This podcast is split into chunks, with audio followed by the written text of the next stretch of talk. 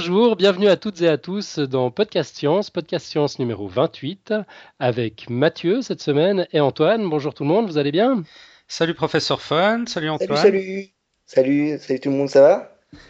Ça va, ça va. Je crois que tu es très très en forme, Antoine. Hein. Tu as ah, déjà l'idée de nous présenter ton sujet tout à l'heure? Euh, aujourd'hui, mais je suis, je suis, comme on dit dans le sud, je suis au taquet. Donc, euh, donc euh, ça va envoyer du bois, comme on dit. ouais, on a, on a pu le constater dans, dans, dans, dans les préalables de l'émission. Tu étais, bien chaud. Hein. Ouais, ça surchauffe, la atmosphère. Eh, c'est la jeunesse, hein, c'est la jeunesse. Hein. Ouais, bah, ça va avec la jeunesse. Hein. Bon, bon, bon. Alors, cette semaine, donc, vous avez préparé un dossier chacun. Euh, d'abord, on va faire un petit point sur, sur les news, les différentes choses qui ont été partagées par nos amis, essentiellement dans Facebook. Euh, donc tout d'abord, on a une proposition de Xavier Agnès d'aller faire un petit tour ensemble au musée. Donc il s'agit du Muséum d'histoire naturelle de Neuchâtel.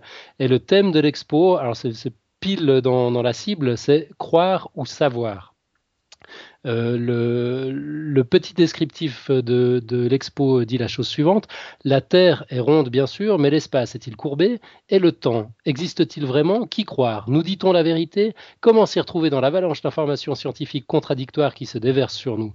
Mettez-vous dans la peau du scientifique et expérimentez vous-même. Une exposition sur la science, ses méthodes et ses limites entre savoir et croyance. Ça a lieu du 13 mars 2011 au 31 décembre 2012. Donc on n'est pas super pressé, mais enfin chaque fois que c'est comme ça, euh, moi j'ai tendance à louper les expos en me disant que je suis pas pressé, j'irai plus tard et puis j'y vais jamais. Celle-là j'ai vraiment envie d'y aller. Euh, donc s'il y a des gens qui sont partants euh, parmi nos, poditeurs, on pourra aussi organiser une petite, sortie ensemble, ce serait une super bonne idée à l'initiative de Xavier. Alors dites-nous, quoi, s'il y a des gens intéressés, manifestez-vous et puis ensuite on regardera pour les détails, on fixera une date. Bon, vous, vous êtes un peu loin. Hein. Oui, mais en fait, je viens de me rendre compte, c'est jusqu'au 31 décembre 2012. Ouais. C'est ça? Mhm. Du coup, on peut s'organiser, c'est vrai. Mais 2012, ça fait, ça fait dans plus d'une année. Ou bien je me trompe? Non, non, c'est 31 décembre. ça fait dans plus d'une année. ça fait dans... plus an, ouais. Ah ouais, donc c'est une exposition. Ah oui, alors, parce que j'avais pas capté euh, la date. C'est pour ça que je me dis, oui, non, ça va faire un peu juste pour moi, un peu loin et tout. Mais c'est vrai que là, si on a une année et demie devant nous. Euh, on a le temps de, prendre à l'avance. s'organiser. Ouais. ouais J'espère que je me suis pas trompé dans mon copier-coller, mais non, non c'est bien ça, 21 décembre 2012. Voilà. Bah écoute, euh, ouais, pourquoi pas. On peut... encore. Il y a des prédictions Maya, tout ça, on sait pas. Ah non, c'était 21 décembre 2012. Je viens de dire 31, donc on a 10 jours de moins, mais enfin quand même, on devrait y arriver. Oui, ça devrait aller. Donc, ok, bah, on va essayer de s'organiser en fonction euh, d'une date où tu es en Suisse, d'une date où vous êtes les deux en Suisse, éventuellement, ça serait. Ouais, ça serait sympa, ouais. Et puis, bah, en attendant, euh, chers euh, poditrices et poditeurs, bah, dites-nous si vous êtes intéressés, comme ça on fait un tir groupé. Voilà, sinon, bah, foison de, news, évidemment, comme toujours sur Facebook cette semaine. là, c'est Olivier Tripet qui a partagé un truc super. À l'occasion de l'année internationale de la chimie, Marc Montangero, prof de chimie au gymnase de Morges, donc un gymnase c'est un lycée, Morges c'est en Suisse, propose chaque samedi de 2011 une expérience scientifique simple et sans danger à réaliser chez soi, avec des produits ménagers courants. Ça me rappelle furieusement quelque chose. donc c'est euh, vraiment euh, comme un, confrère, un confrère de nous, hein, parce qu'il fait euh, comme un podcast, hein, c'est vraiment super sympa. Euh, et, j'ai d'ailleurs eu l'occasion de lui envoyer un mail. Et euh, il est vraiment super intéressé pour, euh, pour intervenir une fois dans, dans, Podcast Science. Et je pense qu'on va l'inviter prochainement, je pense. Oui, absolument. Bah, la balle est dans mon camp, en fait. Il faut que je le contacte. oui, bah, t'es le plus près, es le plus près de là. Mais je vais, je vais le faire demain sans faute, parce que c'est vrai que c'est chouette. Je pense qu'on aura plein de trucs à partager. Donc, on retrouve ces vidéos sur le site chimie.ch, tout simplement. Il a trouvé, un, il a trouvé un bon nom de domaine, lui, dis donc. Ouais, c'est fort. Il est, ouais. Je savais même pas qu'il était, qu'il était libre. Peut-être qu'il l'a racheté. Bon, il nous racontera tout ça s'il si, si vient nous en parler. Euh, Eric Noël a partagé sur Facebook toujours une carte de la collaboration scientifique dans le monde. Ah, c'est assez intéressant. En fait, on voit les, les, liens entre les universités européennes et sud-américaines, par exemple. C'est fait sur une carte à la Google Maps où on, voit relié euh, par une espèce de trait lumineux, comme ça, les, régions qui collaborent. C'est assez surprenant, en fait. Apparemment, il y a plus de, coopération entre l'Europe et l'Amérique du Sud qu'entre l'Amérique du Nord et l'Amérique du Sud. ça m'a un peu étonné. On mettra le lien, enfin tous les liens dont on parle là, à la place de vous renvoyer comme à chaque fois sur euh, Facebook, euh, on va les mettre dans les notes de l'émission. Euh, parce que quelqu'un, je ne sais plus qui maintenant, nous a dit qu'il avait un souci pour accéder à Facebook. Euh, c'est vrai que c'est une bonne idée finalement qu'on les partage directement chez Mhm. nous. Ça- comme ça, ça reste. Ouais. Euh, autrement, Forza Pedro a partagé une vidéo que je trouve vraiment très poétique, 5 minutes dans l'espace, avec une petite musique de fond, pas un mot, c'est- juste magnifique. Vous avez, eu- vous avez eu l'occasion de, de la regarder? Même pas, même pas, j'ai même pas eu le, le temps. Euh, c'est quoi? C'est un, dé- un décollage? un- Euh, Je suis passé à côté moi aussi alors, malheureusement. Alors, entre autres, il y, a- il y a plein de choses. Ça commence avec un décollage de, de la navette, Mhm. et puis après, il y a toutes sortes d'images euh, juste magnifiques. Quoi. Enfin, vous, vous irez voir, le lien est Ah, dans là, sûr. l'émission. ça, ça- ça vaut la peine. Euh, Xavier Agnès, euh, toujours lui, a également partagé une vidéo assez extraordinaire. C'est un sujet de 36.9, l'émission scientifique de la TSR, donc la télévision suisse, euh, sur un exemple de dénialisme qui conduit jusqu'à la mort, qui nous rappelle qu'écouter des charlatans plutôt que des médecins en cas de cancer ou de maladie grave ben, est un sacré raccourci quoi, pour, pour, pour euh, accélérer le chemin vers la fin. Alors malheureusement, la, la vidéo n'est déjà plus en ligne. Mais en principe, elle est encore accessible par podcast. Donc, on mettra le lien RSS et le lien euh, iTunes euh, sur le site. Il faut y aller assez vite parce que c'est vrai que ça, ça reste pas très longtemps en ligne, ces, ces choses-là. Ouais, d'ailleurs, euh, moi, moi, depuis l'Espagne, justement, je peux pas accéder aux vidéos euh, de la TSR, de la télévision suisse, mais via le podcast, oui. Donc, D'accord. euh, Ouais, donc, euh, problème réglé. peut-être pas le dire Ouais. trop fort, ça doit être un oubli technique du côté de la TSR. Mais enfin, profitons-en, c'est bien parce qu'elle est, vraiment drôlement bien cette émission. Alors, s'il y a une émission de la TSR qu'il faut regarder, c'est celle-là. Euh, sinon, encore une vidéo partagée cette fois par euh, Forza Pedro, encore une fois. C'est euh, l'interview de Daniel Temmet, atteint du syndrome euh, d'Asperger. Je crois que ça se prononce comme ça, Asperger, Asperger.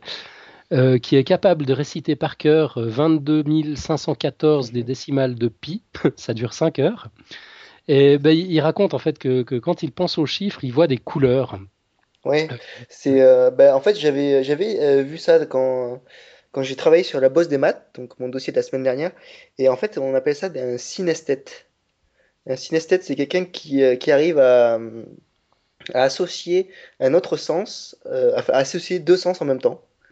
Oui, d'ailleurs, j'ai écouté aussi un podcast qui parlait justement de ce phénomène qu'on appelle la synesthésie, très très intéressant. Euh, je crois qu'on a dû écouter le même, ça doit De- être, euh, Sur les épaules de Darwin. Oui, voilà, c'est Ouais. ça, c'est sur les épaules de Darwin. Et euh, voilà, et en fait, donc euh, ça disait bien sûr que, que le fait d'être synesthète, de voir des couleurs associées aux chiffres, ça permettait euh, évidemment mieux euh, la mémorisation, mais ça permet, mais ça gêne beaucoup pour euh, le calcul par, par contre. C'est ce qui a été dit dans, dans le podcast euh, ben, La tête au carré sur la bosse des maths. C'est un sujet qu'on pourrait traiter une fois, la synesthésie, parce que c'est- c'est assez surprenant hein, comme euh, phénomène. Mhm. Bon, Mathieu, c'est un engagement? Oui, oui, oui, oui, pas de souci. Mathieu, il prend tout, il prend tout. Alors, c'est noté. On se réjouit déjà. Puis vous avez dit que c'était euh, dans le podcast Les épaules de Darwin pour qu'on mette le, le lien. Ouais, mais il faudra faire attention cette fois si on met le lien, parce que la semaine passée, euh, soit dit en Ouais, passant, c'est juste. Ouais, Oui. ouais, non, on va, on va pas mettre le lien. Faut pas qu'on mette de lien sur d'autres podcasts. C'est une catastrophe d'ailleurs. euh, Toutes mes Bah, excuses. on, on peut mettre de- un lien vers un, on peut mettre un lien vers, vers la page, Ouais, la, ouais, la bonne page, idée. et pas, par le téléchargement direct. Exactement, ouais. Ouais, mais cet imbécile d'iTunes, euh, il suffit de mettre deux liens sur un MP3, il prend forcément le mauvais pour Oui, en faire le podcast. mais mon, mon lecteur de podcast aussi, là, dans mon téléphone, il a, il a aussi pris le mauvais, quoi. C'est vrai? Ouais, Ah, c'est ouais. pas qu'iTunes, alors bon, bah voilà. ouais. Autant pour moi, je ferai plus. je suis vraiment désolé. Euh, sinon, euh, alors on a Olivier Tripet et François Udrea qui partagent la même news. C'est le redémarrage du, du collisionneur de hadron euh, du CERN, donc il reprend du service après le décrassage d'hiver, toujours à la recherche du boson de Higgs. Un autre lien d'Olivier Tripet qui nous indique que la journée terrestre est raccourcie de 1,8 mi- 1,8 millisecondes à cause du tremblement de terre au Japon. Ouais, ça c'est dû au changement d'axe de la Terre, ou à la modification de... Je crois que l'axe de la Terre a été modifié de- d'environ 10 cm à cause du tremblement de terre, et l'axe de rotation donc est un petit peu, un, un petit peu angulaire, et le fait que ça ait été déplacé, ça forcément ça raccourcit un petit peu la journée. Hmm. Est-ce qu'il y aurait des conséquences? Non, non. je pense que c'est assez, c'est assez insignifiant pour, avoir une grosse conséquence. Ouais, 1,8 millisecondes, je pense qu'on on va survivre. Ouais, Ça, devrait passer. Ah, mais, non, je, je parle pas pour nous, euh, bien sûr, mais je parle euh, plus pour, euh, pour les, instruments de mesure, ouais, les, les, les, GPS et les trucs comme ça. ouais, je suis pas sûr. En fait, les, les, les, 24 heures, elles sont plutôt théoriques, non? Il y, a, Des fois, on est dedans, d'autres fois, on est en dessus, en dessous. Ouais, sûrement, ouais. ouais. Ça, doit être, ça doit être sûrement une norme, en fait. Ouais. Hmm. Euh, voilà, sinon en parlant toujours de la catastrophe du Japon, François Udrea nous rappelle qu'il y a toujours des, prophètes et des pseudo-scientifiques dans le coin pour nous rappeler qu'ils avaient bien sûr prédit la catastrophe, en l'occurrence à cause d'un alignement particulier des planètes. Bon, no comment, là on va pas mettre le lien. Euh, sinon, Olivier Tripet a partagé une vidéo géniale sur l'effet placebo. Alors celle-là aussi, si vous n'avez pas eu l'occasion de la voir, allez la regarder, c'est nickel. On avait fait un sujet dessus. Euh, Ça illustre bien? Ah, ça, ça fait plus qu'illustrer, ouais. Euh, non seulement ça reprend pas mal des choses qu'on avait dites, mais euh, mhm. je trouve super efficace. Il y, a, la vidéo en plus, et puis un vrai talent de. Enfin, un immense talent de vulgarisation derrière, c'est vraiment top, quoi. C'est euh, en francophone Anglophone? C'est anglophone. anglophone? Merci. Je me rappelle plus. mais c'est une sorte d'animation, c'est vrai que c'est bien fait, ouais. ouais. Euh, voilà, sinon encore une news de Xavier Agnès sur la sonde Messenger qui, euh, bah, fait son petit bout de chemin vers, euh, vers Mercure. Je crois que c'est la première fois qu'on envoie un objet sur, sur Mercure, enfin qui va l'observer de près, on devrait bientôt avoir des images. Et puis encore un lien super de Forza Pedro sur les fourmis zombies. Bon, malheureusement, dans, le lien, il n'y a pas de vidéo. Je, je, vais, je vais farfouiller un peu parce que je me rappelle d'un documentaire de Richard Attenborough euh, sur la BBC qui, qui montrait euh, euh, ce, ce, phénomène à l'œuvre. C'est donc un, un, champignon qui, qui, qui, prend le contrôle d'une d'une fourmi en fait, et qui lui fait faire ce, ce qu'il veut. Enfin, c'est fascinant comme truc, c'est de la science-fiction. Ça a l'air d'être de la science-fiction, puis en même temps, c'est la réalité depuis plusieurs millions d'années fourmi qui est à, donc qui est à la cime des arbres et qui euh, est forcé à cause de son champignon à, aller se terrer de, dans les racines. Donc euh, un comportement qui est pas du tout dans son habitude et euh, c'est là qu'après ben, le champignon se développe à l'intérieur. C'est vraiment fascinant. Ouais, non, c'est épatant hein, ce, genre de truc dans la nature. Et puis il y en a d'autres d'ailleurs. Ce serait pas mal qu'on fasse un petit sujet là-dessus une fois. Bon, ma professeur Fun, je crois que c'est. ça, c'est mon engagement cette fois-ci. ça, se, ça se renvoie, ça se renvoie, ok. ouais, bon, je me le note. Ok, et puis euh, donc voilà, c'est mm. tout pour les news de cette semaine. Si euh, vous avez des news à partager, n'hésitez pas. Là, on a repris celle de Facebook, mais vous pouvez aussi les partager euh, par, par Twitter ou euh, par email, par le formulaire de contact, à travers des commentaires sur le site. C'est un plaisir de partager euh, ces news dans le, dans le podcast. N'hésitez pas, allez-y, bombardez grave, on aime ça. Euh, voilà, sinon encore une dernière petite chose. C'est une proposition de covoiturage pour notre sortie au CERN. Antoine, tu peux nous en dire un mot? Oui, alors c'est Matt Gnou sur Twitter qui, m'en a parlé. Et euh, en fait, euh, il, m'a donné la bonne idée de, proposer des, covoiturages parce qu'en fait, euh, il y, en a qui vont venir de d'assez loin, je pense. Je pense surtout à Campfis qui vient de, de, de Bretagne déjà. Et donc, Matt Knou, lui, il est à Clermont-Ferrand. Donc, donc voilà, et il se propose de, d'emmener ben, tous ceux qui, qui sont sur le chemin jusqu'à jusqu'au CERN. Voilà. Et donc, après. Clermont-Ferrand et Genève. Ouais, entre Clermont-Ferrand et Genève, voilà. Donc, euh, donc voilà, il est, il est tout seul, donc euh, il y a quatre places dans sa voiture. Excellent, l'appel est lancé. Voilà. Voilà, voilà, donc euh, ben, on arrive gentiment à l'heure des dossiers. On va commencer avec celui de Mathieu. Mathieu, tu nous parles de quoi cette semaine? Alors, je vais vous parler de la suite de Fibonacci et du nombre d'or.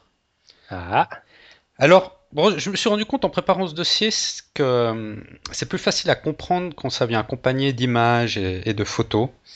Donc, euh, dans le dossier qui est publié sur le site, euh, il y a tout un certain nombre d'images qui, aident, à comprendre ce que sont la suite de Fibonacci et le nombre d'or. Donc là, bon, forcément, dans le podcast, on va faire 100, mais je pense qu'on va quand même s'en sortir.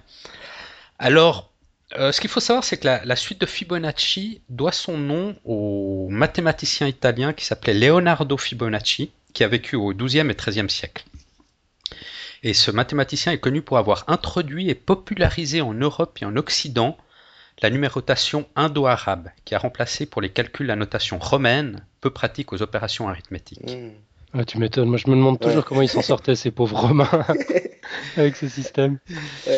Ouais, et donc voilà, la, numérotation indo-arabe, c'est celle qu'on utilise actuellement, euh, toujours, euh, et qui fait, qui fait bien son boulot. Mhm. Donc il est aussi connu pour avoir mis en évidence une suite mathématique qui porte désormais son nom. Dans cette suite de Fibonacci, il n'est en fait, enfin comme dans toutes les suites mathématiques, il n'est pas nécessaire de mémoriser chacun des termes ou nombres de la suite. D'ailleurs, cette suite est infinie. Donc pour mémoriser, ça, ça risque d'être un peu dur.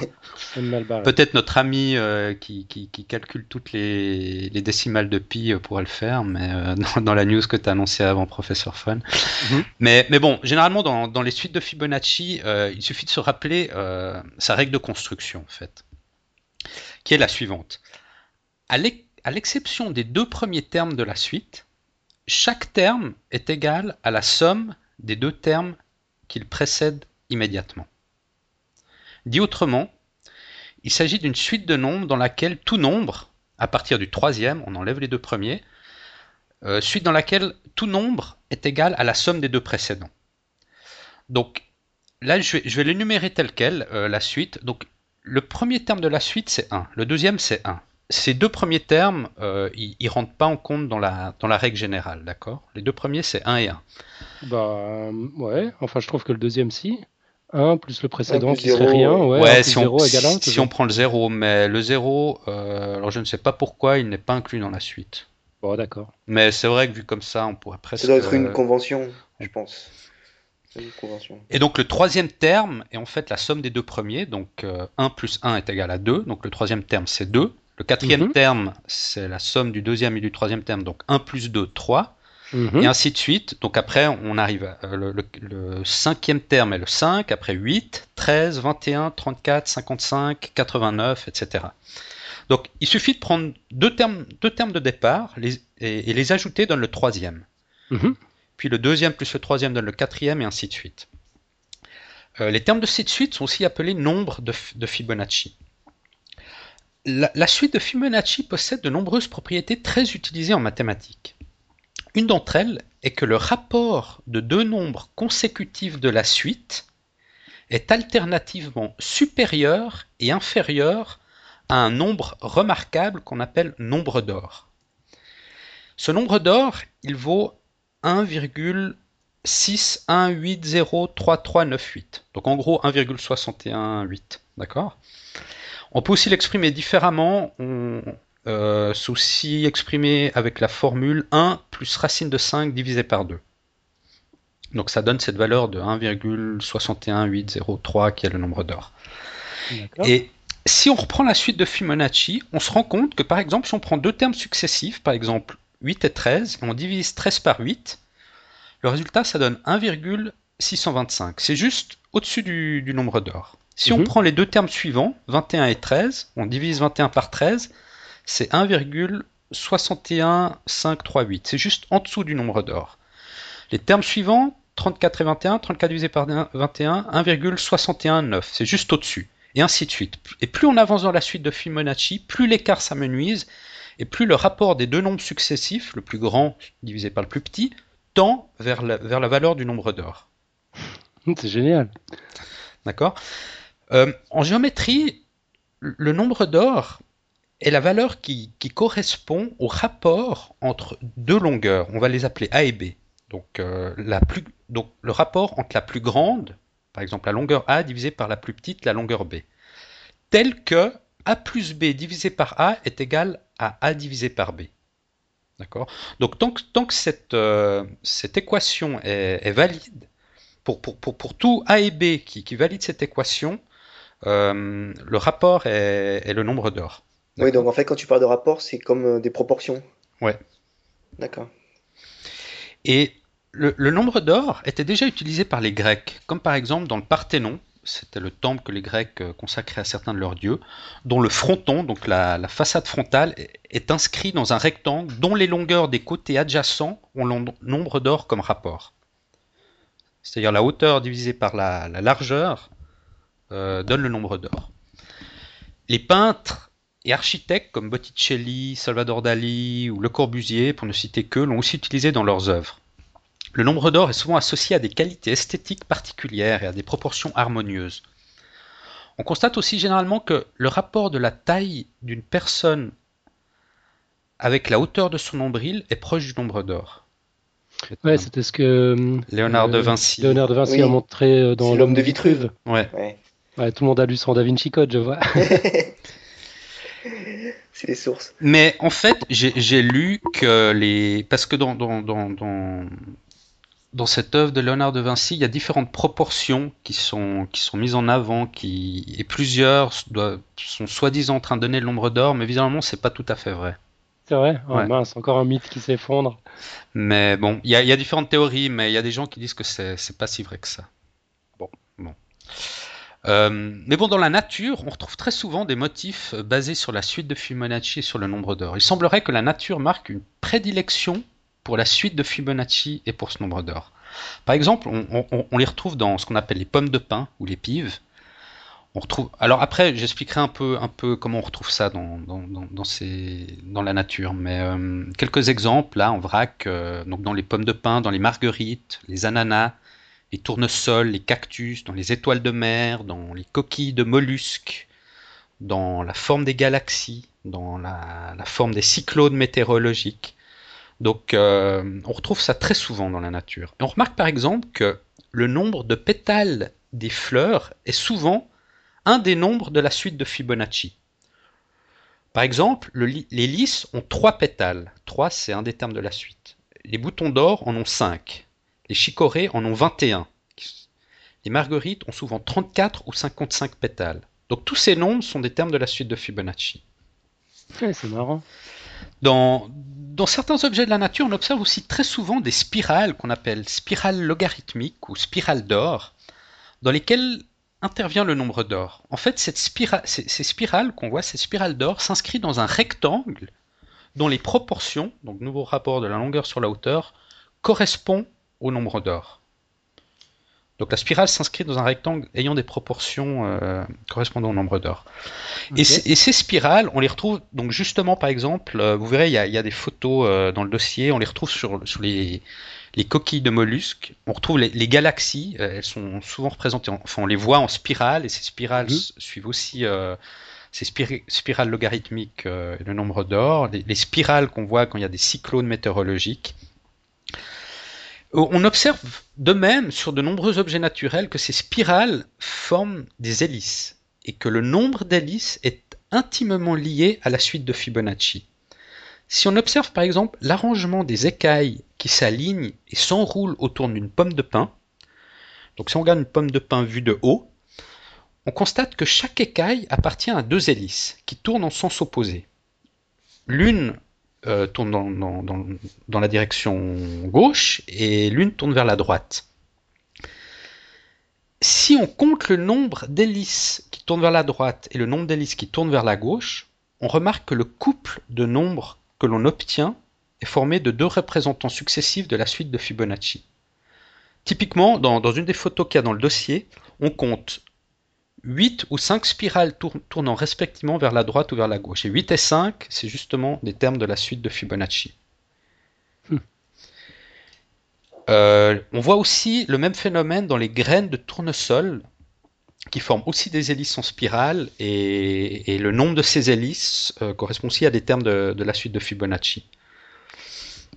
Euh, donc il y a aussi une photo euh, sur le site, ces graines de tournesol, c'est ce qu'il y a dans le cœur de, la fleur. Vous verrez, c'est très parlant. Euh. Ouais. C'est ce que vous appelez les pipas en Espagne d'ailleurs. Ah oui, c'est juste. Hein, ah, c'est ça les pipas? Ouais, c'est ça. Ouais, ouais, Ah, d'accord. que, tout le monde mange dans les stades de foot quand quand il y a un match, c'est le, le, gros classique. Tout le monde mange des pipas. Ouais, sans penser un instant à la suite de Fibonacci. non, probablement pas. Quel blasphème. Donc, pour, pour expliquer pourquoi la nature semble si proche des mathématiques, il faut prendre en compte la question d'efficacité dans ces arrangements géométriques. Par exemple, pour favoriser le processus de croissance des plantes et l'optimisation du remplissage de l'espace.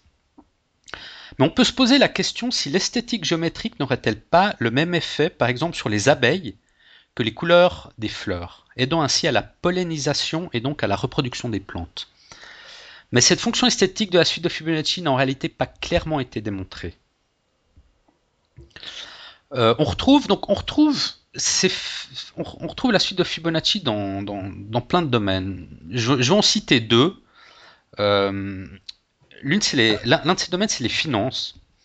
Euh, en finance, dans... alors bon, je, vais rentrer un peu dans des termes techniques de finance, mais j'ai essayé de faire le plus simple possible. Alors je suis de loin pas un expert, hein. mais en finance, dans, ce qu'on appelle l'analyse technique des, marchés financiers, on utilise un outil appelé retracement de Fibonacci. Euh, les retracements de Fibonacci correspondent généralement à des supports ou à des résistances naturelles sur lesquelles les prix vont buter. On se, donc, on se base donc sur l'idée que l'on peut prédire les mouvements boursiers en fonction de ratios ou, de seuils qui font référence à la suite de Fibonacci. Ces ratios sont en fait obtenus en divisant un nombre de la suite de Fibonacci par le nombre suivant. Sachant, bon, ce qui se passe, c'est que donc, ces ratios permettent de, définir des seuils vers le bas ou vers le haut, euh, vers lesquels vont buter des, prix ou des, des, valeurs boursières. Mais sachant que tous les analystes financiers et que les traders de la planète regardent ces ratios, ils ont fait un caractère autoréalisateur.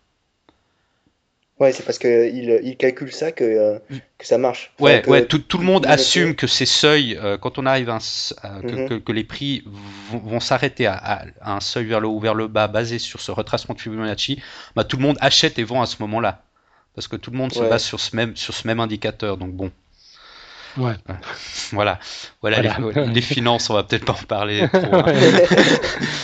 Euh, et sinon, dans la musique aussi. Et alors, j'ai mis une petite vidéo euh, dans le dossier. Euh, il y a un morceau qui s'appelle Lateralus d'un groupe américain de rock progressif qui s'appelle. Ce groupe s'appelle Tool. Et on, on, voit que dans le morceau qu'ils ont composé, le rythme et le nombre de syllabes des paroles suivent la suite de Fibonacci. Donc c'est assez amusant quand on regarde la vidéo parce que c'est justement c'est expliqué, puis on voit que les paroles, euh, il y, a trois syllabes, après cinq syllabes, après huit syllabes, donc ça, ça, suit clairement la suite de Fibonacci. Bon, c'est fait volontairement par le groupe, mais c'est assez intéressant. Ils sont cassés la tête là. Ouais. Et alors, euh, bah voilà, voilà pour ce dossier, j'arrive au bout. Euh. Donc n'hésitez pas à aller voir les, photos sur le site, c'est très parlant. je, suis, je, suis, en train d'ailleurs de, de, regarder le dossier. Et euh, franchement, les, photos sont superbes. On voit vraiment la. Enfin, ça, se voit qu'il y a quelque chose, une organisation euh, mathématique des, des, formes. Là, je, je, suis en train de regarder la coquille du mollusque là. Mhm. Ça fait vraiment une spirale. Euh, c'est parfait quoi. Ouais, parfaite. Hein. Mm. Et justement, en dessus, il y a, y a, y a, y a l'équivalent géométrique mhm. spirale et ça correspond. Ça correspond. Bon, après, y a, on change d'échelle avec la spirale de, la galaxie. Mais euh, Moi, ça me surprend. Alors, c'est vrai que visiblement, euh, c'est le cas, mais euh, c'est quand même surprenant que les, les, spirales des galaxies soient vraiment inscrites dans, un, dans, un, rectangle qui a comme proportion le nombre d'or. Moi, ça me paraît tout, tout, juste hallucinant quoi, que ce soit aussi bien calqué. Mais ça, c'est enfin, démontré? Mais écoute, visiblement, moi, ça me paraît quand même assez, fort, quoi. Mais euh, je veux bien que ça, ça se, ça fasse à peu près, mais, mais c'est vrai que totalement. Bon. Bon, il doit y avoir même deux, trois.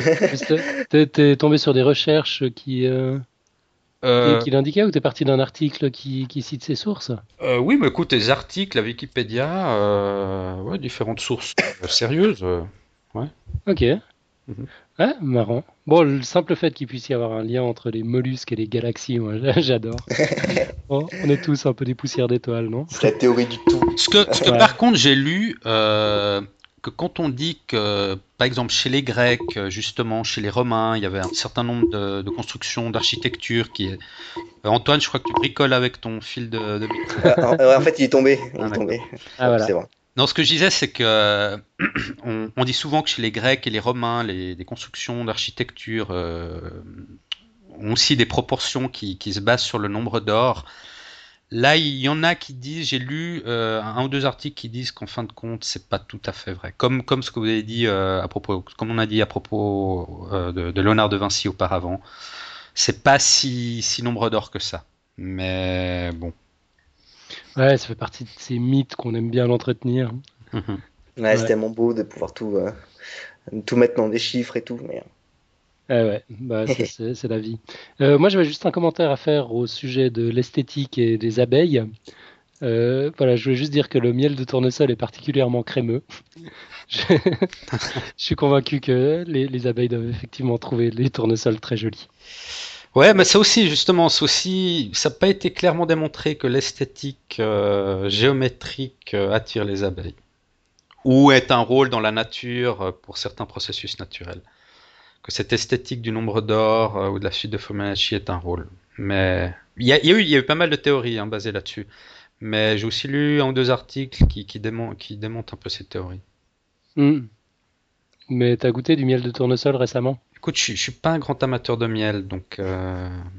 Ah. C'est comment C'est bon Ouais, ouais, bon, tous les miels sont bons, mais celui de tournesol, il, a cette texture particulière, cette couleur particulière, euh, un peu plus, euh, ouais, plus couleur cire que, que, que les autres miels. Et c'est vachement bon. D'accord, ok. Voilà, voilà. Aucun rapport, mais c'est ma petite contribution. Excellent, bah merci bien Mathieu. Super dossier. Et puis, bah, on va passer au deuxième, euh, au deuxième dossier de la semaine. Donc, c'est Antoine. Antoine, tu nous parles de quoi? Euh, Attends, alors ça commence bien parce que j'ai déjà oublié de quoi je voulais vous parler aujourd'hui. Ah, pourtant, tu frétillais. Ouais, Ah oui, oui, oui, c'est bon, c'est bon. En fait, je voulais vous parler de la mémoire. Ah. Bon, d'accord, c'est vraiment pas la meilleure introduction que j'ai faite. Ah, non, mais elle, va rester dans les annales. Écoute, on fait ce qu'on peut, on fait ce qu'on peut. Hein. Même faisait bien rire, déjà rien qu'en l'écrivant, donc à l'oral ça passe peut-être moins bien, mais bon, c'est pas grave, j'assume, j'assume totalement. Donc je préviens euh, les gens, euh, je suis en forme aujourd'hui, donc je vous ai pondu un truc un peu euh, out of the box, comme on dit, hein, un peu hors des, des sentiers battus. donc on va voir ce que ça donne. Alors, bon, plus sérieusement, la mémoire, c'est un sujet que mon ami euh, Campfis, donc euh, du podcast Les projets du web, m'a gentiment proposé par mail. Donc, euh, il s'étonnait, lui, de la capacité de son cerveau à emmagasiner des connaissances sans visiblement en perdre. Donc, bon, moi, je me suis dit, wow, super sujet. Donc, Campfis, je te remercie pour l'idée du dossier. Donc, voilà.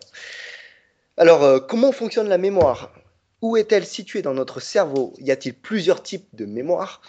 Vous saurez absolument tout dans la suite de l'épisode. Qu'est-ce que tu nous fais là Attendez, j'ai pas fini. Effectivement, très en forme. Euh, et donc euh, voilà, donc tout d'abord, euh, la mémoire se passe dans notre cerveau. Et comme tout ce qui touche cet organe, elle est encore très très mal connue. Mais la science avance petit à petit, on commence à en, en savoir un peu plus. On va commencer par un petit récapitulatif de nos connaissances. Donc la mémoire, elle est intimement liée à l'hippocampe. L'hippocampe, c'est cette structure cérébrale qui est enfouie dans notre cerveau. Il serait en quelque sorte l'organisateur des informations qu'on a à stocker. Deuxième euh, chose qu'on sait, c'est que ces informations seraient ensuite dispatchées, envoyées en périphérie de notre cerveau, ce qu'on appelle le cortex, ou plus simplement la célèbre matière grise. Et enfin, à chaque mémorisation, les neurones de ce cortex créent entre eux des connexions et ce sont ces circuits qui stockeraient l'information. Voilà. Donc ce stockage en périphérie, bien sûr, il ne se fait pas au hasard. Les images sont stockées près de l'air visuel du cerveau. Il en, est, euh, il en est de même des sons qui sont à côté de l'air auditive, etc. etc. C'est plutôt pratique, surtout pour réutiliser le souvenir par la suite. Donc le cerveau est quand même magnifiquement fait. Euh, ah, une chose, est-ce que vous savez quel stimulus on mémorise le mieux? Hmm, Ça doit être le sens olfactif, non? Non, alors justement pas, je dirais moi. tout, le contraire. Alors, qui dit quoi? Moi, moi, je dis les autres. Euh, moi, moi, je dis le goût. Toi, tu dis le goût, Mathieu et Alan, tu dis? Les odeurs. Les odeurs. Eh bien, c'est Alan qui a gagné. Euh, contrairement à ce que l'on pense, c'est le monde évanescent des odeurs que l'on capture le mieux dans notre cerveau. Et les, Mais non, non, non, non, non, non. Attends, attends, attends, attends, Mathieu, Mathieu, tu vas voir, tu vas voir. Faut pas vous battre. Mathieu, là, il commence. Là, non, t'inquiète.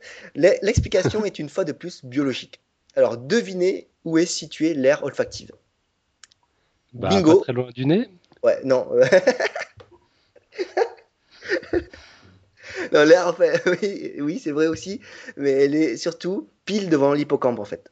Ah. C'est pour ça, euh, en fait, euh, Mathieu, tu t'en rends peut-être pas compte, mais on a une mémoire quasi absolue, quoique associative, des odeurs.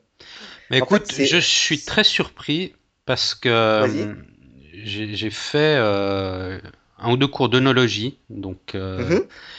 et justement, on, constate quand on essaie de goûter des vins et surtout de les, de les sentir, comme c'est difficile de se rappeler des odeurs de vin et de détecter à quoi, à quoi ressemble un vin, à quel fruit ou comme ça au niveau de ces odeurs. Et justement, quand on voit des animaux qui sont beaucoup plus performants que nous, je me dis que justement on a un odorat pas très performant. Ah oui, je te parle pas de la performance de l'odorat, je te parle du souvenir en fait. Ah, là, si euh, je sais pas ce que tu mangeais quand tu étais petit, euh, quelque chose que de fait maison. Euh, je me rappelle moi des, des tartes aux pommes de, ma mère et la première chose qui me vient, qui me vient, c'est pas le goût, euh, euh, c'est l'odeur. Tu vois, c'est euh, l'odeur associée au souvenir. Oui, mais alors faites le test justement avec des vins. Vous prenez deux, vous, faites une dégustation à l'aveugle avec des odeurs de différentes bouteilles et vous mettez deux fois la même bouteille et voir si, si, vous, si votre mémoire vous dit que vous avez déjà, déjà senti ce vin. C'est pas facile, ça, hein, mine de rien. Ah, je te parle pas de. C'est un sacré entraînement. C'est un sacré entraînement. Oui, ça, à mon avis, c'est parce que pour c'est plus des choses qui sont très, comment dire. Euh, plus, plus fine, tu vois, je veux dire? Moi, je te parle de, de choses qui sont assez. Euh, la, friture, par exemple. Oui, la friture, les trucs assez communs. En fait, je te parle de ça parce que, euh, parce que dans, dans, les, dans les déficits de mémoire, la première chose qu'on stimule pour essayer de, pour essayer de retrouver la mémoire, c'est l'odeur. Tu vois? Mhm. C'est l'odeur, par exemple, l'odeur des fraises tagada pour essayer de, pour essayer de, de retrouver l'enfance, des choses comme ça. Donc voilà. Donc, euh, donc, euh, donc c'est ça.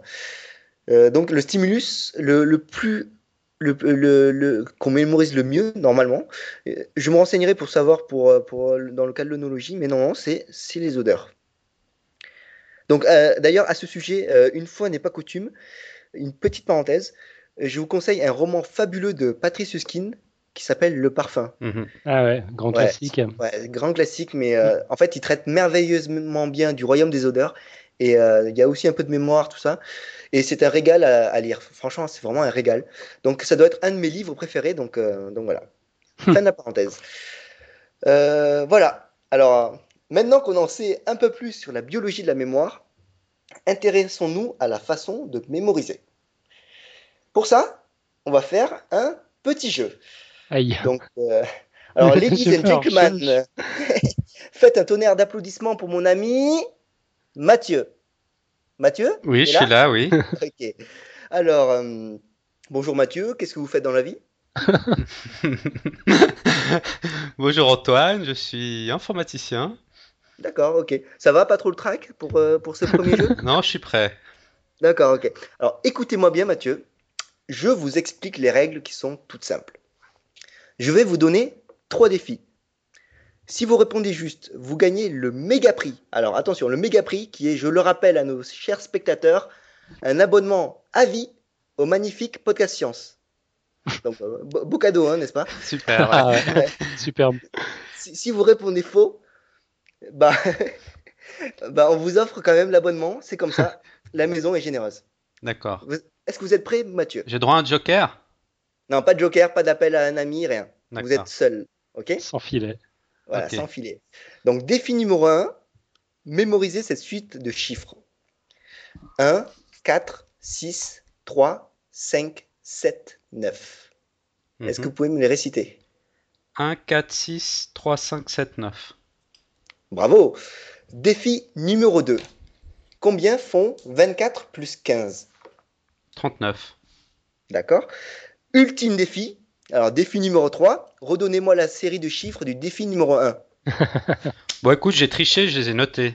Ah Tu les as notés parce que sinon, en fait. Euh, J'aurais pas pu le dire. J'aurais pas pu en fait. Ouais, quel dommage. Non, je, je pense que j'aurais pu dire les deux premiers. Ouais, c'est ça, ouais. C'est c'est comme ça que ça fonctionne en fait. Donc, euh, donc voilà, maintenant vous pouvez l'applaudir bien fort, même si vous avez, euh, vous avez raté. Bravo Mathieu. Donc euh, bon, euh, plus sérieusement, hein, que nous apprend ce jeu podcastique au budget époustouflant Alors, il nous confirme l'existence d'une mémoire à court terme. Pour ça, j'ai utilisé la méthode qu'on appelle la méthode de l'empan mnésique. Empan, E E-M-P-A-N, et mnésique, E M-N-E-S-I-Q-U-E. Vous savez, l'empan, c'est comme la, la distance entre. euh, Normalement, je crois que c'est la distance entre le, le pouce et, euh, et le majeur. Je crois que c'est ça. Bref. Ouais, je me rappelle plus ce que c'est. Je ne sais pas. Je crois que c'est ça. Donc en fait, l'empan mnésique qui lui mesure le nombre d'éléments que l'on peut retenir. Donc la limite est normalement de 5 ou 6. En fait, Hmm. Mathieu, tu partais vraiment perdant dès le départ. Quoi. Et euh, donc cette M- MCT, cette mémoire à court terme, est indispensable. Elle ne dure pas très longtemps, c'est une trentaine de secondes, mais elle nous permet des choses très utiles comme taper un numéro après l'avoir lu sur un bout de papier, lire ou plus généralement apprendre. En effet, parce que la, la MCT, la mémoire à court terme, c'est la première phase du traitement de l'information. Une fois dans ce circuit, si on veut la retenir, on a deux choix. On a l'auto-répétition de maintien. Euh, on répète et répète encore cette information, ce qui la maintient dans la mémoire à court terme. Mhm.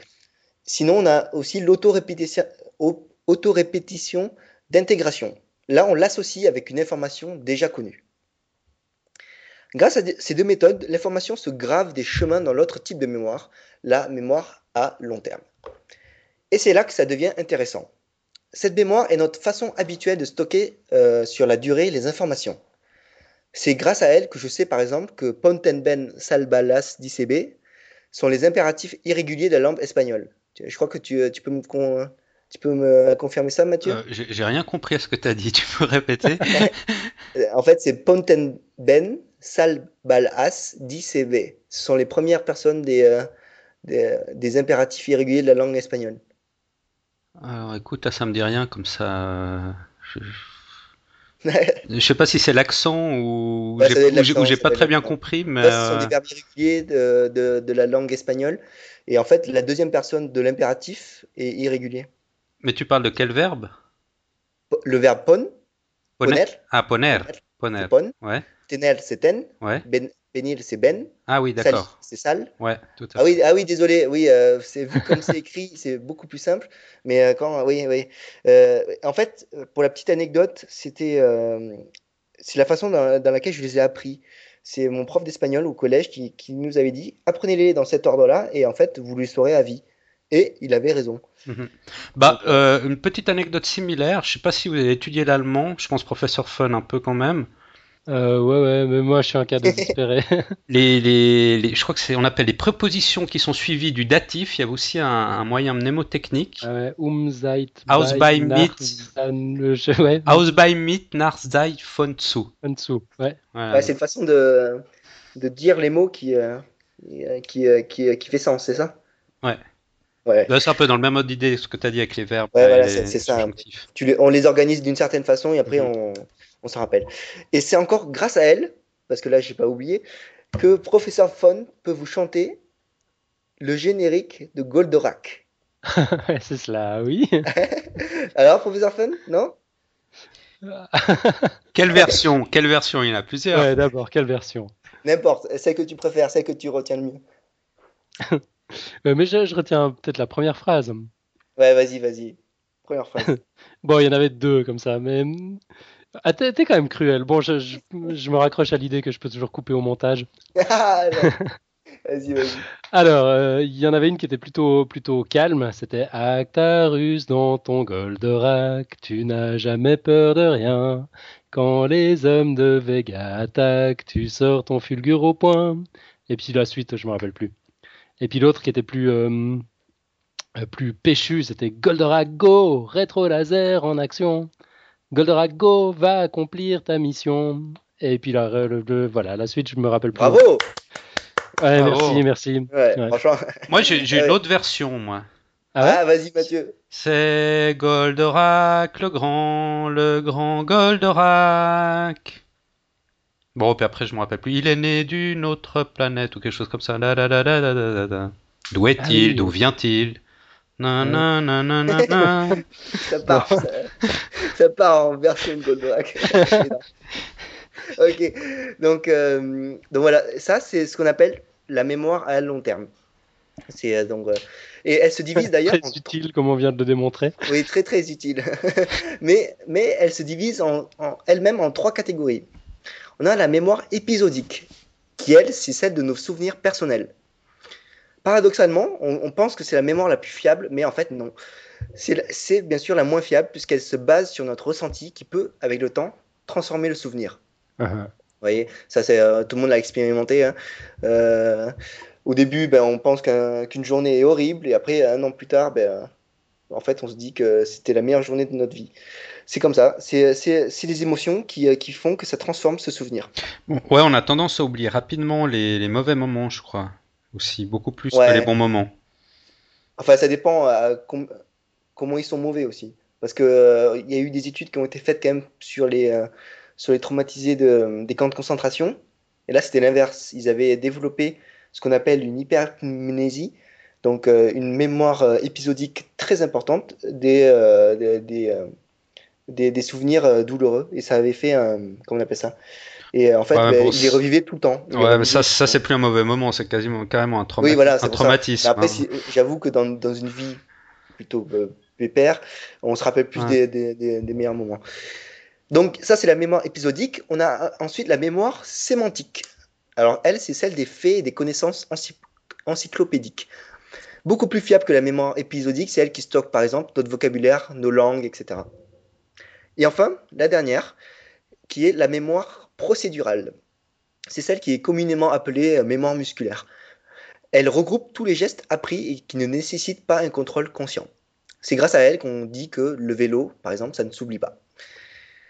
Pour résumer, donc, euh, la répétition est la clé de la mémorisation. Elle permet de passer de la mémoire à court terme à la mémoire à long terme. Ces données sont ensuite stockées sous forme de réseaux de neurones à la périphérie de notre cerveau. Et l'oubli, lui, vient quand, quand ces connexions ne sont plus assez souvent stimulées en remémorant l'information les réseaux de neurones, de neurones- de neurones qui se sont construits s'estompent. D'ailleurs, au lycée, un de mes professeurs me disait d'ailleurs, apprendre, c'est oublier trois fois. Et il avait bien raison. Donc, je ne sais pas ce que vous en pensez. Apprendre, euh, c'est oublier trois fois. Ça, pourrait faire l'objet d'une quote. Ouais. Euh, Enfin, pour moi, ça a toujours comment- marché. D'accord. De- Comment est-ce qu'il y arrivé? Bah, en fait, Donc- euh, euh, quand tu apprends quelque chose, essaie de le revoir trois fois. Et euh, à la troisième fois, ben, tu l'oublieras plus jamais. Mhm. D'accord. Euh, c'est comme ça qu'il disait. D'ailleurs, je conclus euh, ce, ce dossier un peu épique par un lien qui répertorie, lui, une liste de moyens mnémotechniques très utiles en sciences. Vous pourrez ainsi retenir, par exemple, les décimales de pi ou le, ta- ou le tableau de périodique des éléments grâce à des associations d'idées. Donc voilà. Mhm. Voilà, ben, c'était Antoine pour Podcast Science. à vous, studio Voilà. Ah, merci bien Antoine, Ouais, très, très, très original ce dossier. euh, Ah, ouais, Aujourd'hui, je sais pas, euh, Ça m'a bien plu, ouais. j'a- j'avais envie moi de faire un aussi. truc. J'avais envie en de forme. faire un truc un peu différent. Donc voilà, bah, je pense que ça deviendra la norme. hein, donc attendez-vous à, attendez-vous à du à de l'épique euh, à chaque fois. Euh, donc voilà, que que cool. Donc ravi que ça vous ait plu. Ouais. Ouais, très cool. Ouais. Euh, D'ailleurs, à ce sujet, on parle toujours de la mémoire inexistante des poissons rouges. En fait, c'est encore un mythe. Ils en ont une petite, c'est ça? Enfin, Non, non, non. Tu, tu, tu fais faire un truc à un poisson rouge. euh, Mhm. Genre, tu, tu le mets en danger, puis il doit trouver un chemin pour s'échapper. Alors, il panique un peu la première fois, puis il finit par trouver. Euh, voilà, tu lui fous la paix pendant une année, tu le remets dans le même bocal, dans exactement la même situation, et puis là, il trouve tout de suite le chemin de, de la sortie. Euh, Manifestement, il s'en souvient, quoi. Il a quand même une. Un an, un an? Ouais. Tu dis? Ouais, ouais. Ah ouais, Donc, d'accord. C'est quand même une mémoire à long terme.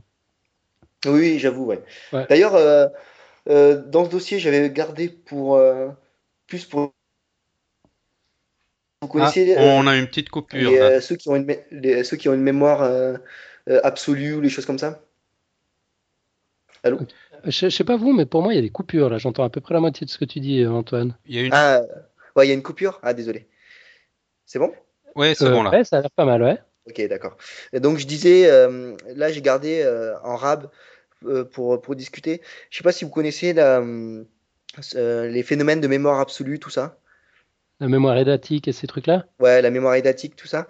Donc, euh, juste pour dire que la mémoire absolue, en fait, c'est un mythe. C'est un mythe. en tout cas, on n'a eu encore aucun cas scientifiquement prouvé de, de, de, personnes qui avaient une mémoire vraiment absolue.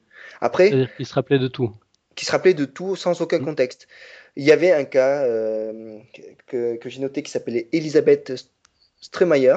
Alors, euh, c'était une enseignante à Harvard qui a été testée par euh, son mari, et, Monsieur Stromeyer, et en fait qui pouvait, soi-disant, retenir toute une série de, une grille avec des points noirs et des points blancs, la retenir et ensuite comparer directement après une autre grille en la lisant et en regardant. Et Mais bon, euh, il n'y a eu aucun, il y a eu aucun suivi par d'autres pères euh, que son mari, donc euh, c'est hautement, c'est quand même hautement peu probable. Hautement biaisé, ouais. Hautement biaisé, ouais. Mm. Mais après, sinon, il y a les joueurs d'échecs. Je sais que Gary Kasparov avait une, une grande mémoire. Là, c'est pas vraiment une mémoire absolue. Gary Kasparov peut se souvenir normalement de toutes, ces, toutes les parties qu'il a jouées dans sa vie. Mm-hmm. À peu près. Euh, et, en fait, ça, c'est pas du tout une mémoire absolue. C'est ce qu'on appelle une mémoire de travail à long terme. Et c'est surtout. Euh, c'est de l'entraînement, là, beaucoup. Ouais, c'est de l'entraînement, en fait. Euh, il a spécialisé son cerveau, donc son hippocampe, surtout, à bien classer les informations de façon ultra rapide. Et comme ça, voilà. Mhm. C'est les deux. Hein. Après, je sais pas, vous avez une mémoire comment, vous? Enfin, Alan Moi, j'ai une mémoire. Hein. J'allais dire de poisson rouge, mais non, je me souviens encore de ce que je viens de raconter il y a 5 minutes. Du coup, ça colle pas. Euh, ouais, non, je, je sais pas quel type de mémoire j'ai. Euh, j'ai tendance à oublier les trucs, effectivement. Mais, moi... mais bon, je, suis surstimulé aussi. Je, je fais face à, trop d'informations. Du coup, je pense qu'il y a un filtre qui s'opère. Euh, il y a un truc qui m'épate, moi, c'est la, la, la mémoire procédurale. Euh, c'est si euh, je joue un morceau au piano que j'ai pas joué depuis des années, j'ai l'impression que c'est mes doigts qui s'en souviennent. Et puis quand mon cerveau essaye de s'en mêler, c'est la catastrophe. Je, suis paumé. Quand, quand j'essaye d'anticiper, j'essaie de me rappeler quel accord vient après, c'est foutu. Alors que si je, je laisse aller, ça, ça, ça, vient naturellement. Ça, c'est vraiment c'est surprenant comme, comme, comme, impression. Et toi, Mathieu? Euh, Non, moi, moi j'ai une mémoire de, aussi de poisson rouge. Mais, mais ce que je voulais dire, c'est que j'avais vu une fois une, conférence de Michel Serres, c'est un philosophe euh, français, mhm. et il, avait dit une chose intéressante parce qu'il disait qu'avec euh, l'avènement de, de l'informatique et d'Internet et tout ça, Finalement, euh, on a de moins en moins besoin d'utiliser notre mémoire parce qu'on peut retrouver très facilement toutes sortes d'informations très rapidement sur Internet, et que finalement notre cerveau euh, va se spécialiser de plus en plus, va délaisser un peu l'aspect mémoire pour se spécialiser dans, dans l'intelligence. Donc finalement, on va devenir plus intelligent selon lui, euh, grâce à l'évolution des technologies et tout ça. Parce qu'on déporte, on déporte notre capacité de mémoire euh, dans les ordinateurs et on, va se renforcer au niveau de l'intelligence. Bon, c'est une approche un peu philosophique, je sais pas si c'est très scientifique, mais euh, mais il, il, avait aussi comparé ça un peu avec l'évolution de l'homme, que d'abord les hommes, enfin l'animal était à quatre pattes et ne, ne pouvait pas utiliser ses pattes vraiment pour, pour des fonctions, des fonctions avancées. Et quand l'homme a commencé à se lever, il a libéré ses bras et ses mains ont pu, ont pu, a, pu commencer à, à, utiliser ses mains à des fonctions avancées. Et du coup, ça, ça a libéré, euh, ça a libéré certaines, certaines autres choses. Je me rappelle plus maintenant, mais euh, et petit à petit, il a, il a fait toute une explication comme ça pour arriver qu'après, pour arriver au cerveau humain et, et faire une sorte de parallèle avec le cerveau humain. C'était assez intéressant. Ouais, j'aime bien ce genre d'approche. Ouais. Mm-hmm. Donc, en fait, j'aime bien l'excuse que ça donne aussi pour avoir une très mauvaise mémoire. mais il, est vrai qu'on se repose de plus en plus sur, sur des, des, des supports. Mais, euh, mais après, c'est vrai qu'il est pas plus mal. Enfin, c'est pas plus mal. Ouais, quand tu dis de plus en plus, je suis pas sûr. Je crois que l'homme, de... c'est même inhérent à son, à son évolution, à ce qui nous distingue de, de, pas mal d'autres animaux.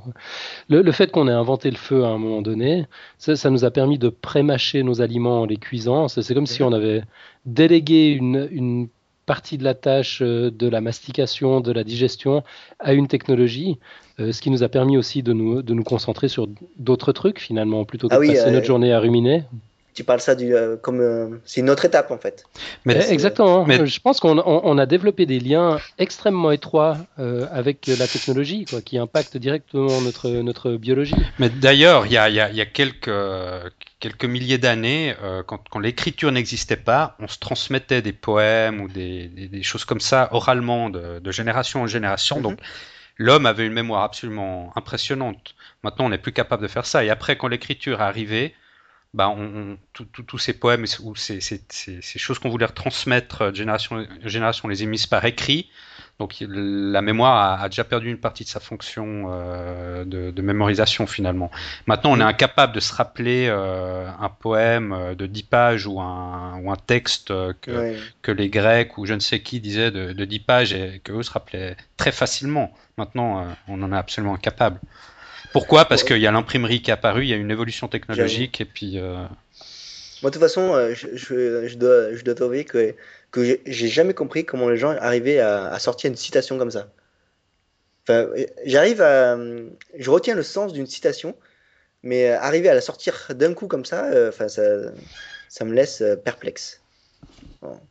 Bon, c'est aussi un exercice, les citations. Ouais, je, pense, que si, si tu essayes de t'en rappeler, si tu te la répètes trois fois, Ouais, euh, je suis d'accord, mais c'est que, enfin, pour moi, j'ai l'impression qu'une citation, c'est toujours un, un, quelque chose que tu as pris d'un gros. Mais tu parles d'une citation, juste une phrase, une citation, quelque chose de, beaucoup plus. Oui, une, euh, une phrase, enfin, de, une phrase tirée d'un d'un roman. Donc, c'est euh, typiquement, c'est quelque chose que tu as lu en entier, dans sa totalité. Mhm. et, et, et, juste la phrase, là, comme ça, que tu sors. Enfin, je sais pas si c'est plus une phrase qu'il a essayé de que les gens ont essayé de retenir ou c'est quelque chose qu'ils font naturellement.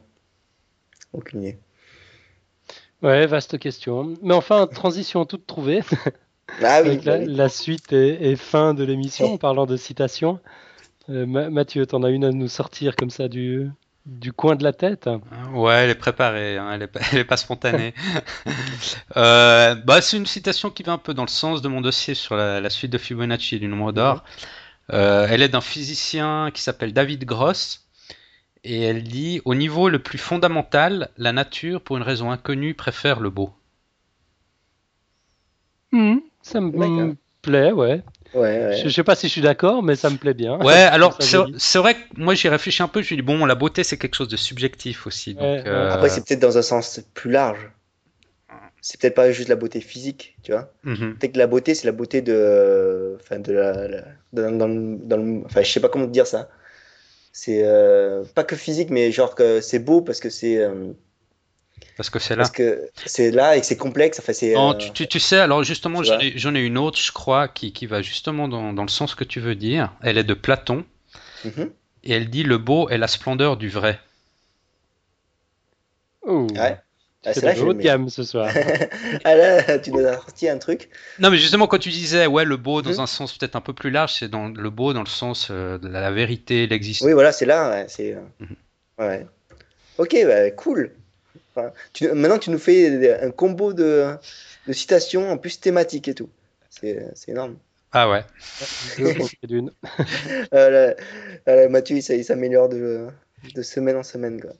Ouais, mais malheureusement, elles sont écrites, elles sont pas dans, dans ma mémoire, gravées à tout jamais. Quoi. Tu les gardes? mission pour la semaine prochaine, alors il faudra apprendre ah, d'ailleurs, une citation. Ouais, tes citations, tu t'en rappelles ou pas? Euh, Oui, un certain nombre, oui. Euh... Celles qui t'ont vraiment marqué ou...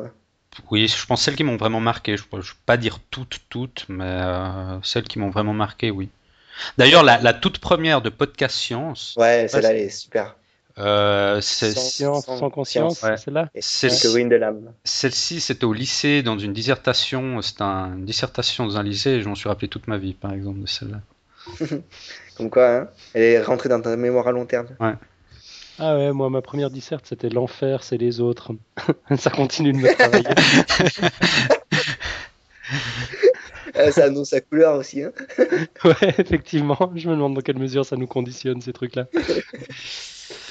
ok, très bien. Bon, les amis. Bon, on se retrouve la semaine prochaine. Euh, émission spéciale la semaine prochaine de nouveau. On risque ouais, d'avoir nous en dire un mot? Je ne veux pas en dire trop. Je veux dire qu'on aura un entretien avec euh... avec un scientifique. Voilà. voilà. On va dire ça comme ça. Ouais, d'accord. Ok, comme ça le suspense est à son apogée. Mhm. c'est cool. Et voilà. Ben... Excellent. Bon, on se réjouit. En tout cas, je me réjouis beaucoup de vous retrouver la semaine prochaine. Puis d'ici là, ben, bonne semaine. D'accord, bonne semaine à vous. Ciao. Ciao, ciao. À bientôt. Ciao, ciao.